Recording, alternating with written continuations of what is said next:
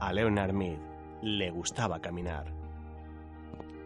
Lo hacía durante horas y a lo largo de varios kilómetros, siempre solo, de noche. Pasaba delante de las casas como si lo hiciera por un cementerio. El único indicio de actividad eran los débiles resplandores que brillaban tras las ventanas.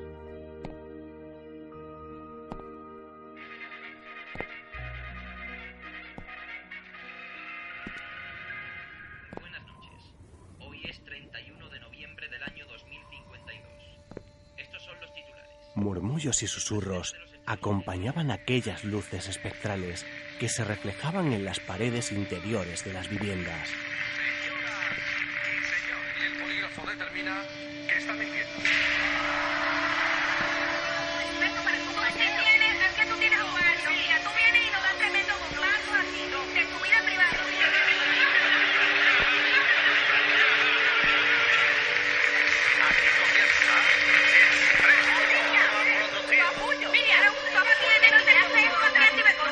Hola, los de adentro.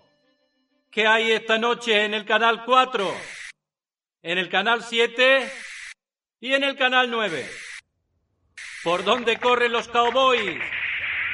¿No viene ya la caballería de los Estados Unidos por aquella loma? Pero nada. Si cerraba los ojos, era como si estuviera en mitad del desierto. Silencio. Ninguna respuesta humana. ¿Qué pasa ahora? Son las ocho y media. Hora de una docena de variados crímenes. Un programa de adivinanzas. Una revista política. Un comediante que se cae del escenario.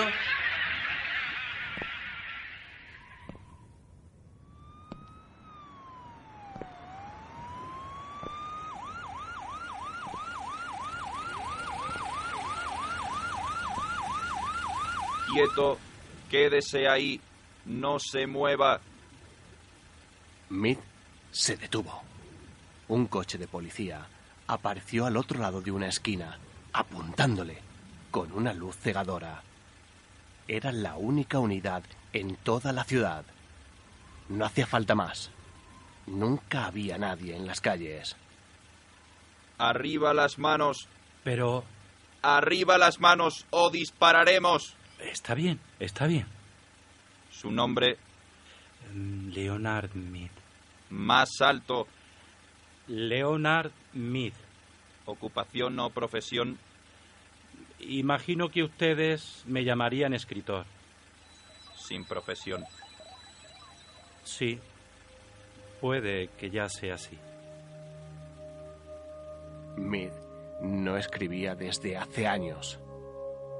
Los libros y revistas habían desaparecido. Todo ocurría dentro de las casas, delante de las hipnotizadoras televisiones. ¿Qué está haciendo en la calle? Caminando. Caminando, Sí, solo caminando. caminando. ¿Hacia dónde? ¿Por qué? Para tomar aire, para ver, para observar, para sentir. Su dirección, ahora mismo. Calle St. James, 11, Sur. ¿Hay aire en su casa? ¿Tiene usted acondicionador de aire, señor Mead? Sí, ¿Y tiene usted televisor? no, no tengo. No tiene televisor. ¿Está usted casado? Eh, no, No está casado. nadie me quiere. No hable si no le preguntan. Así que solo caminando. No, Así es. pero no ha dicho para qué. Sí, se, se lo he dicho. Para tomar aire y pasear, simplemente. ¿Y hace esto a menudo? Todas las noches, durante años. Bien, eso es todo, señor Mead. Entre, por favor. Un minuto. Yo no he hecho nada. Entre, No, no voy a entrar. ¿Por qué? señor Mead. Mead Resignado, entró en el coche.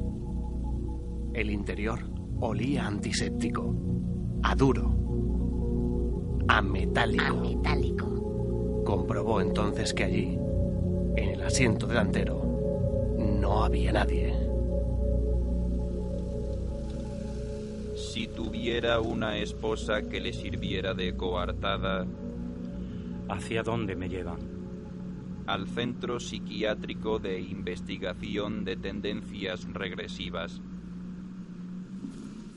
El coche corrió alejándose de las calles desiertas, dejando atrás aquel silencio innatural. Y no volvió a escucharse sonido alguno, ni hubo ningún otro movimiento durante el resto de la helada noche de noviembre.